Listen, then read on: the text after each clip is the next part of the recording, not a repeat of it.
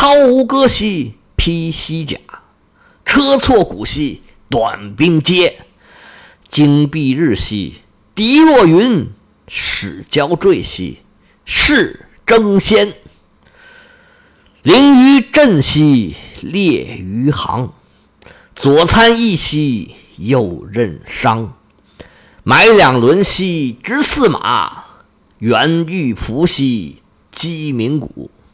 天时对兮威灵怒，严杀尽兮气远也。出不入兮往不返，平原呼兮路超远。带长剑兮挟秦弓，身首离兮心不成。成既勇兮又以武，终刚强兮不可凌。身既死兮神已灵，子魂魄兮为鬼雄。大家好，我是老胡胡。一首屈原的《国殇》带来了我们这套继业者之战。这继业者是谁的继业者呢？是亚历山大大帝的继业者。有听过我讲的希腊史的朋友呢，你就知道我讲的希腊史呢，到亚历山大去世就结束了。其实古希腊历史并没有结束，希腊还在，希腊半岛上各个城邦呢还很活跃，而希腊文化呢。被亚历山大的东征啊带到了地中海世界的各个地方，颇有希腊文化发扬光大的意思。历史上管这段时期呢叫做希腊化时代。所以讲古希腊历史呢，不讲这一段啊是有点不合适的。我讲古希腊历史的时候呢，我也不怕跟大家说，其实我照着的就是岩野七生写的这个希腊人的故事，它的主要的脉络。当然中间讲的很多内容是不一样的。那个时候我也刚刚开始讲书，希腊历史是我讲的第一部书，所以就跟着他这个书走了，也没多想。他这书到了亚历山大去世就结束了，那我也把书结束到这个位置。现在想想啊，确实应该把这段继业者战争给加进去。所以这部书呢，就相当于是希腊史的序。这部书讲完呢，希腊历史其实还有的讲。不过因为继业者之战以后。罗马的扩张脚步就逐渐加速了，罗马的面积越扩越大，希腊历史呢就有很大程度是融入了罗马史。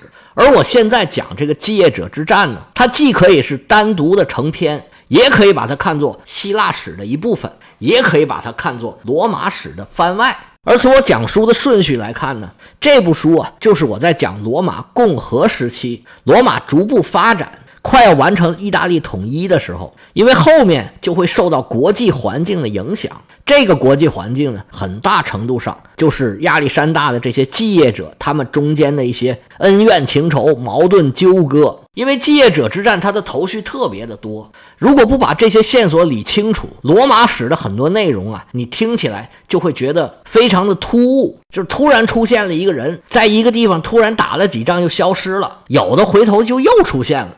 如果把继业者之战这部分交代清楚，后面罗马史这些呢，了解起来就会比较畅顺了。行了，交代几句这部书的背景，我们言归正传，打板就唱。话说在公元前四世纪，希腊半岛的北部崛起了一个国家，这个国家呀，跟城邦制的希腊人国家不太一样，它是一个王国，占有的土地面积比希腊的城邦啊要大很多。但是文明发展程度那就远远的不如希腊人了。在希腊人看来啊，他们并不是希腊人，在希腊人眼里，他们都是蛮族，最多算半个希腊人吧。因为在当时骄傲的希腊人眼里啊，除了希腊人就是蛮族了。但是这马其顿人呢，很争气，学习能力很强，而且还有创新意识。尤其到了他们的国王腓力二世当政时期，这位腓力二世国王啊，励精图治，在政治、经济、文化上都取得了很大的发展，尤其是在军事上面，他改良了希腊人的阵法，发明了一种叫法兰克斯的长枪阵，那枪啊特别的长，我们现在一般都管它叫马其顿方阵。而且他打破希腊人的惯例，设置了一支常备军。那这些军人呢，就是职业军人了。他从训练上、从管理上就方便很多了，他们的战斗力就上了一个新的台阶儿。腓力二世在位二十多年，马其顿从一个被希腊人瞧不起的内乱不止的小国，成了希腊众城邦的领袖。而更巧的是。他把这一切完成了之后，就很识时务的遇刺身亡了。他所拥有的这一切。都被他刚刚成年、刚满二十岁、比他更加雄才大略的儿子，就是我们说的这位亚历山大大帝继承了下来。亚历山大是西方历史上著名的四大战神之首，也有说是七大战神的，但是他是最早的，也是最厉害的。不管是四大还是七大，他都是其他那几大战神心中的偶像。亚历山大一继位，立马就风风火火地开始了他的计划。他是公元前三百三十六年，在他父亲死后继承了王位。你看看这时间啊，当年他在马其顿稳定住了局势，第二年就统一了希腊全境，第三年就开始东征了，然后就一路向东打。波斯的国王大流士三世开始还带兵进行阻击，结果被打得屁滚尿流，一个劲儿往东跑，直到最后把老家都给丢了。偌大的一个波斯帝国，就这么硬生生的被他给灭了。就这样，亚历山大还不满足，继续往东打，一直打到了现在阿富汗这个地方。可能是看着往东啊，实在是过不去了，就掉头南下，打到了印度河流域。要按照亚历山大的脾气，他还想继续往东打。但是手下的部将和士兵啊都受不了了。一方面呢，是因为出来到现在已经有五年了；但是更主要的原因，是因为印度那边啊条件太差，而且还得打仗，他们已经打够了。他们用区区几万马其顿人征服了当时几乎所有他们知道的地方。这些士兵可没有亚历山大这么远大的理想，他们就想赶紧去享受胜利的成果。这时候，就算亚历山大有什么想法，其实也没用了。这时候他也看明白了，如果他想要继续打，这些士兵啊就要哗变了。亚历山大逼不得已，只好答应士兵的要求，掉头往回走。他们兵分两路，一路顺着海边走，一路从内地走。回城的途中啊，他们还打败了很多抵抗他们的部落，一直到公元前三百二十四年，两支队伍才在巴比伦境内会师了。十年的远征算是终于结束了。这个时候啊，亚历山大已经建立起来一个前所未有的庞大帝国。西边从希腊、埃及一直到印度、阿富汗，在当时来看，所有发展程度比较高的所谓的文明人，几乎都被这个帝国给囊括了。亚历山大这个时候啊，已经不怎么想回马其顿了。他把首都定在巴比伦，已经开始想办法啊，怎么统治这样一个庞大的帝国了。如果说这是一个希腊化的时代，亚历山大把希腊文化带到帝国的每一个角落。但是这个时候啊，亚历山大自己已经被波斯化了。亚历山大的老师是亚里士多德，他从小受的就是希腊的教育。以以前呢，希腊人就非常骄傲的。他们认为自己是唯一一个开化的民族，其他所有人全是蛮族。这事儿咱以前说过。但是亚历山大在波斯这么一混，他突然就发现呢，以前想的都不对呀。这波斯不但不是蛮族，比他们还会玩呢。自从在巴比伦定都以后，亚历山大的穿着打扮、言谈举止就越来越像波斯人了。就因为这个事儿，他和手下的部将还闹过一些矛盾。不过闹矛盾也闹不了多久了。回到巴比伦，也就是一年的时间。公元前三百二十三年六月份，亚历山大大帝突发疾病，撒手人寰，当时年仅三十三岁。亚历山大波澜壮阔的这一生，被我们这几分钟就说完了。说起亚历山大，真的是历史上的一个艺术，他身上集合了太多的巧合了。他就凭借自己这一个统帅，就统帅了几万人的军队，在短短十几年时间里面，就建立了如此大的这个帝国，而且终其一生啊，是百战百胜，一场败仗也没打过。无论从哪个角度上来说，都是古今中外第一人，最强战神，没有之一。如果历史上没有这位亚历山大，现在世界是什么样啊？真的还很难说。在他的身上，这巧合呀多得令人发指。他的父亲腓力二世也是一位雄才大略的君主，他也有东征的这个计划，而且实际上已经开始实施了。要不然亚历山大呢也不可能这么快就开始了东征的脚步。但是他父亲呢，毕竟在死的时候已经是一个五十多岁的老人了。那个时候五十多岁那就是老人了。如果腓力二世的话，他可能会稳扎稳打。也有可能能打到巴比伦去，也有可能能灭掉波斯帝国。但是更大的可能呢，是像罗马这样打到一定程度啊，它就停下来了。因为一步一步建立统治啊，你离你治理的中心太远，你这个供给线是越打越长，战争的成本就会越来越高。所以当时波斯帝国那么强，小小的希腊他就拿不下来；罗马帝国那么强，他最远也就是占领了巴比伦而已。而且呢，没占多久就退出来了。这都是正常的帝国推进的模式。但是亚历山大呀，他完全不按常理出牌。就算打到印度，他也并不知足。要不是手下的士兵不愿意打了，他肯定还会继续往前打。这世界上如果没有亚历山大，希腊人应该不会在阿富汗那么远的地方建立王国。波斯帝国大概率还能撑不少年。而这个马其顿帝国，如果在他父亲的手里，更有可能是一个小很多，但是稳很多。就算是打败了波斯，也有可能呢是跟波斯对峙。那么，如果他能在希腊巩固住自自己的统治的话，有没有罗马可就不好说了。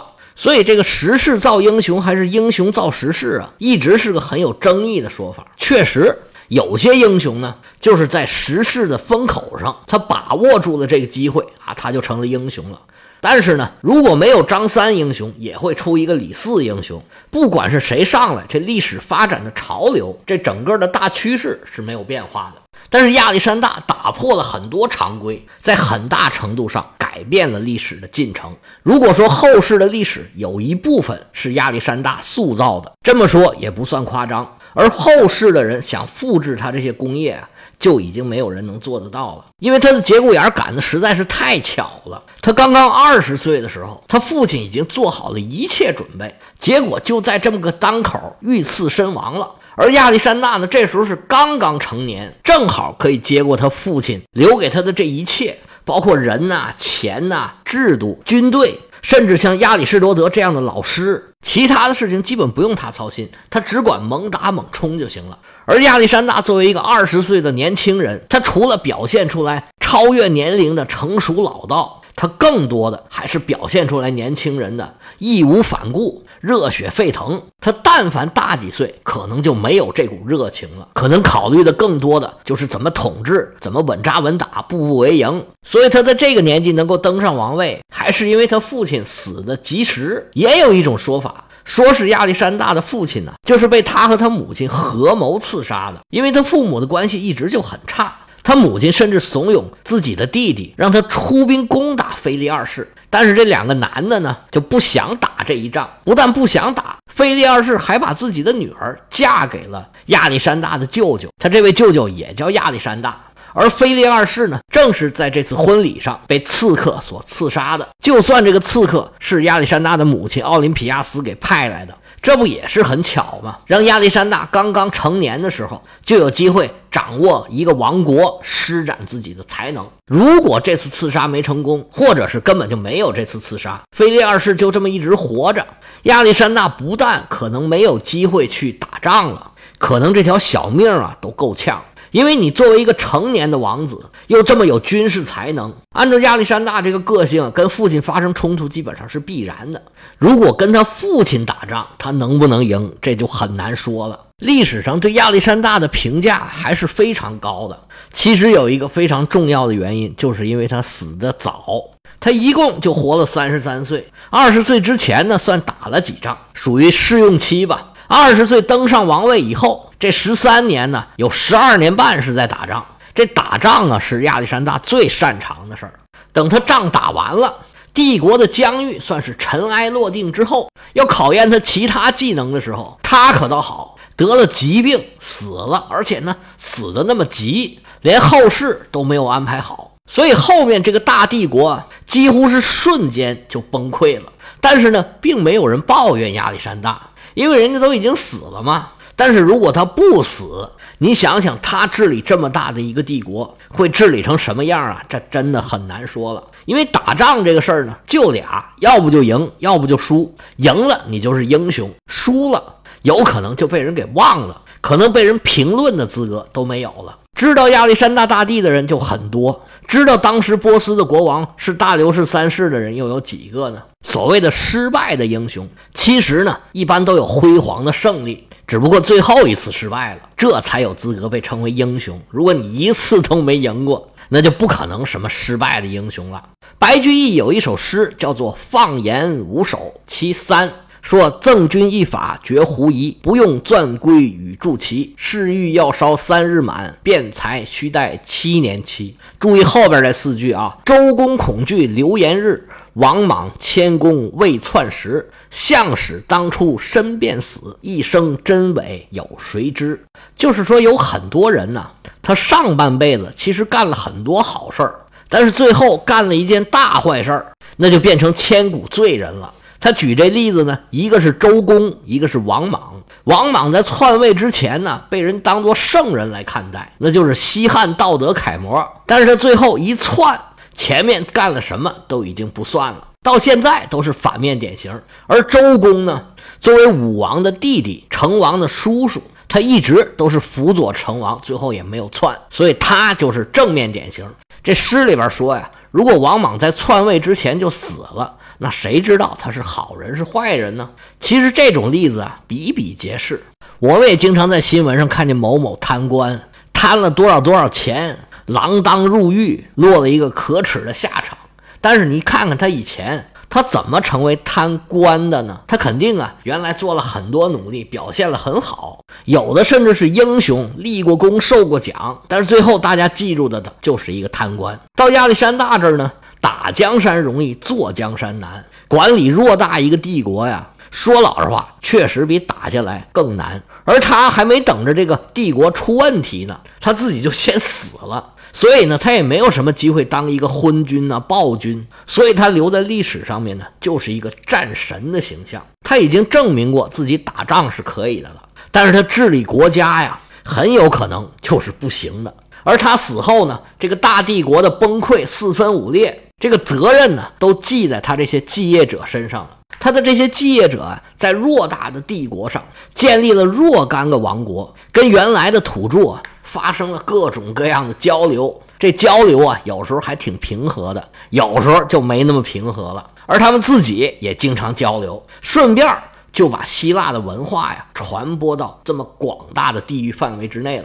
希腊的文化，跟其他地方的文化差别很大。在亚洲普遍实行的都是君主专制制度，而希腊呢，因为种种原因，他们一直也没有发展出很强大的集权政治。其实这个不是他们不想发展出来，是因为他们各种条件呢不具备，可能跟咱们现在里面的印象不一样。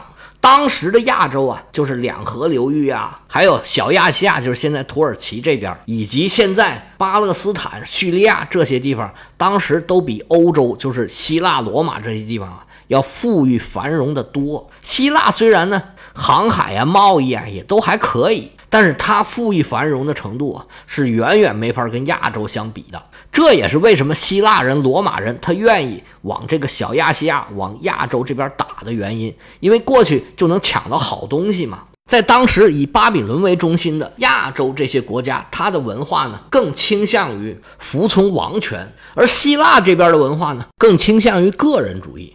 亚历山大的东征把很有特色的希腊文化传播到了很远的地方，甚至像阿富汗、印度，甚至中国都有希腊文化的影子。我们中国的敦煌壁画。据这些专家学者来讲啊，那就是受到了希腊绘画的影响。如果没有亚历山大，当今的世界是不是还是现在这个样子？其实都很难说。所以亚历山大呀，在世界历史长河里边也是独树一帜的这么一个存在。当然了，他凭一己之力是没办法完成这么大的工业的。那亚历山大身边又有什么人？这些人又起到了什么作用？后来他们又怎么样了呢？我们且听下回亚历山大的火友，咱们明天见。